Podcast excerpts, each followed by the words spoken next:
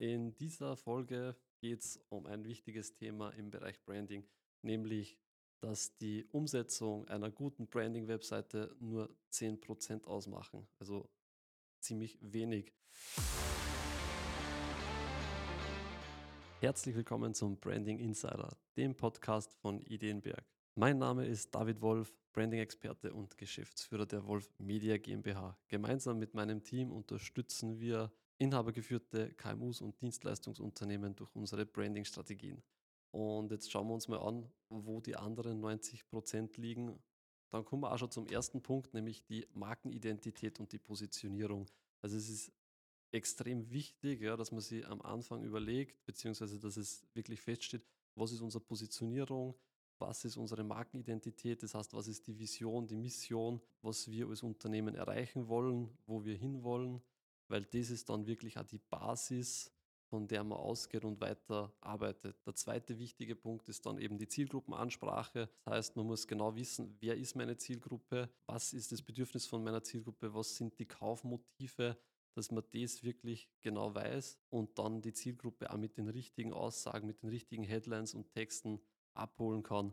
Weil es gibt nichts Schlimmeres, wenn man jetzt eine Webseite hat, die ist gut designt, das passt alles, dann sind aber die Texte so, dass sie die Zielgruppe einfach nicht angesprochen fühlt. Man sieht es immer wieder und auch wir machen immer wieder die Erfahrung, dass einfach die Texte so geschrieben wurden, dass man gefühlt jeden abholen möchte. Und wenn man jeden ein bisschen abholen will, dann holt man irgendwie niemanden richtig ab. Und es ist wichtig, die Zielgruppe einfach richtig abzuholen. Und da ist es eben ganz wichtig, dass man die Motive klar kennt von seiner Zielgruppe. Was sind die Probleme, die wir lösen können oder die du als Unternehmer für deine Kunden löst. Das bringt uns dann nämlich auch schon zum dritten Punkt, nämlich das Storytelling. Storytelling, ganz ein wichtiger Punkt. Wir wissen jetzt die Zielgruppenansprache, wir wissen die Motive unserer Kunden. Das heißt, wieso wollen die Kunden unsere Lösung kaufen? Und dann ist es wichtig, dass wir das Ganze eben durch Storytelling eben mit Emotionen nochmal aufladen und einmal ein Bild oder eine Geschichte, wie der Name Storytelling schon sagt, erzählen. Sprich, wir kreieren eine Geschichte beziehungsweise laden dann das Ganze mit Emotionen auf, damit unsere potenziellen Kunden sich da besser hineinfühlen können. Sprich, dass wir durch unser Storytelling einfach Emotionen bei denen auslösen. Weil ein Motiv plus eine Emotion ist eine Entscheidung. Ja? Das heißt, wir können da schon mal richtig mit den richtigen Mitteln die ganze Kaufentscheidung ein bisschen beeinflussen. Und natürlich eben auch die Bindung zu unseren Kunden oder zu unseren potenziellen Kunden stärken.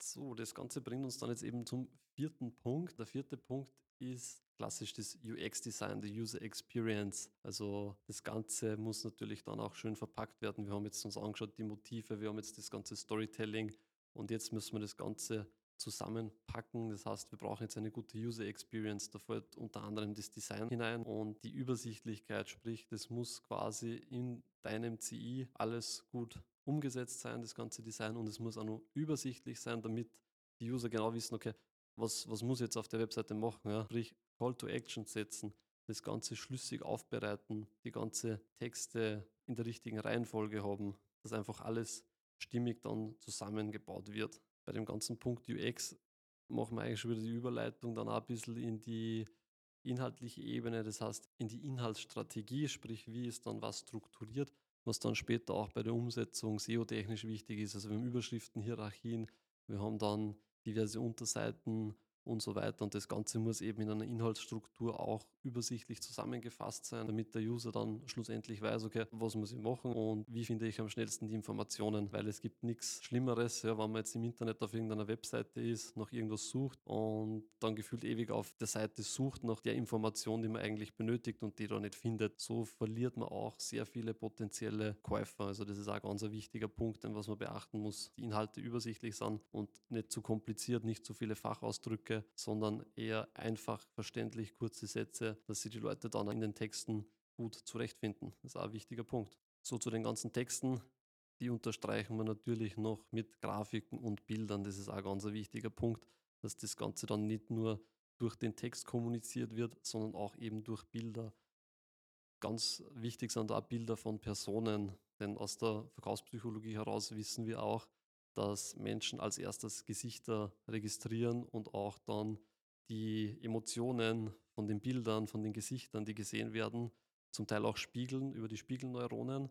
Das heißt, wenn man jetzt Bilder hat auf der Webseite, die nicht stimmig sind oder vielleicht Bilder, wo wer die Stirn ein bisschen runzelt oder so und das wird dann gleich als Trauer oder Frust oder so interpretiert, dann kann das zu einer ganz hohen Absprungrate führen. Deswegen ist es immer ganz essentiell wichtig, dass man sich auch auf die Bilder konzentriert, auf die Bildsprache, die Emotionen in den Bildern und das Ganze nimmt, um quasi den ganzen Aufbau, das Design, die Texte und das Ganze nochmal zu, zu verstärken, zu unterstreichen. Also ganz ein wichtiger Punkt auch. Nachdem wir jetzt schon mal das ganze Konstrukt ein bisschen beleuchtet haben, kommen wir jetzt nochmal zu einem Punkt, was im Branding auch ganz wichtig ist, nämlich die Konsistenz. Sprich, nicht nur auf der Webseite konsistent sein, sondern auch auf den anderen Plattformen, weil die Kunden kommen zum Teil oder die potenziellen Kunden kommen ja zum Teil über Facebook-Werbung, YouTube, Podcast etc. und sehen da überall schon was von euch, beziehungsweise haben schon irgendwelche Sachen gelesen ja, und gesehen, Grafiken, Stil und so weiter und kommen dann auf die Website und da ist es wichtig, dass wirklich alles konsistent ist. Das heißt, es muss sofort erkennbar sein, das ist der Dienstleister. Ist einfach sehr wichtig, dass man das konsistent durchzieht und nicht heute so ausschaut, morgen so, jetzt machen wir wieder dort was. Also sieht man auch ganz oft bei Leute, die was mit Canva-Vorlagen etc. arbeiten, dass einfach keine Konsistenz drin ist, weil die scrollen da irgendwie durch durch die Vorlagen und sagen, ah, das finde ich irgendwie cool, das finde ich irgendwie cool und wissen aber gar nicht, wie das so wirkt, ob das nur sie cool finden oder auch ihre Kunden, also die Zielgruppe. Und das ist immer wieder Thema, was ich auch betone, der Köder muss dem Fisch schmecken und nicht dem Angler. Das heißt, deine Webseite muss primär deiner Zielgruppe gefallen und diese überzeugen von deiner Dienstleistung und nicht dich, ja? weil du bist ja wieder eine andere Zielgruppe in der Regel. Deswegen ganz ein wichtiger Punkt. Konsistenz. Das Ganze bringt uns dann eben zum Punkt 8. Das ist Trust-Elemente. Sprich, das können jetzt sein Kundenbewertungen wie Trustpilot, Google-Bewertungen. Das können sein Testimonial-Videos. Das können auch geschriebene Testimonials sein. Können auch Zertifizierungen sein wie TÜV-Zertifizierung oder sonstiges. Das ist alles Social Proof und Trust. Sprich, das ist die Bestätigung eines unabhängigen Drittens über deine Leistung. Und das ist nun mal viel mehr wert, wie wenn du selbst über dich permanent gut redest und sagst, boah, meine Dienstleistung ist die beste,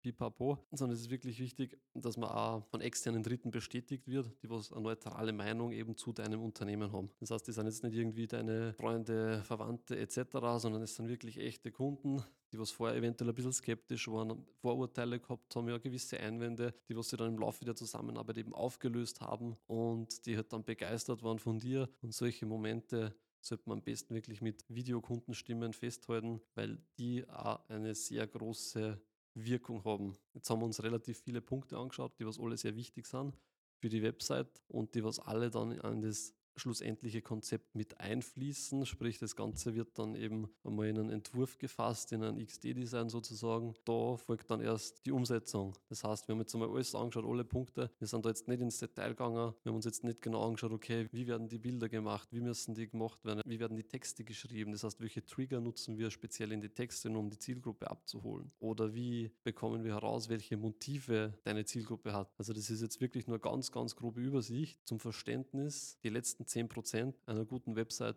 sind die technische Umsetzung. Das heißt, es kommt jetzt nicht so darauf an, ob man das jetzt mit einem Website-Bilder macht oder komplett from scratch eben programmiert. Das sind dann immer so die Freiheitsgrade, was man sich nehmen möchte. Ja, wenn man sagt, okay, programmier selber, habe ich die meisten Freiheitsgrade, kann ich mir das meiste bestimmen. Und je einfacher der Bilder wird, desto weniger Freiheitsgrade habe ich, weil ich mir an die fertigen Elemente halten muss. Das ist halt dann immer Systemauswahl. Ja. Trifft dann in der Regel meistens die Agentur, was das System dann auswählt, was für den Use Case eben am besten ist und das Ganze dann eben so umzusetzen umzusetzen, dass es auch wirklich dann die Ergebnisse liefert, die was sich der Kunde eben wünscht. Ich hoffe, die Podcast-Folge hat euch einen guten Einblick gegeben in das Thema Webseite und Umsetzung. Und falls du dir jetzt denkst, meine Webseite oder mein Branding, mein Außenauftritt äh, sollte auch mal überarbeitet werden, dann geh jetzt auf www.ideenberg.at und trag dich ein für ein kostenloses Branding-Analysegespräch. Und um keine weitere Folge mehr des Branding Insiders zu verpassen, Abonniere jetzt unseren Podcast.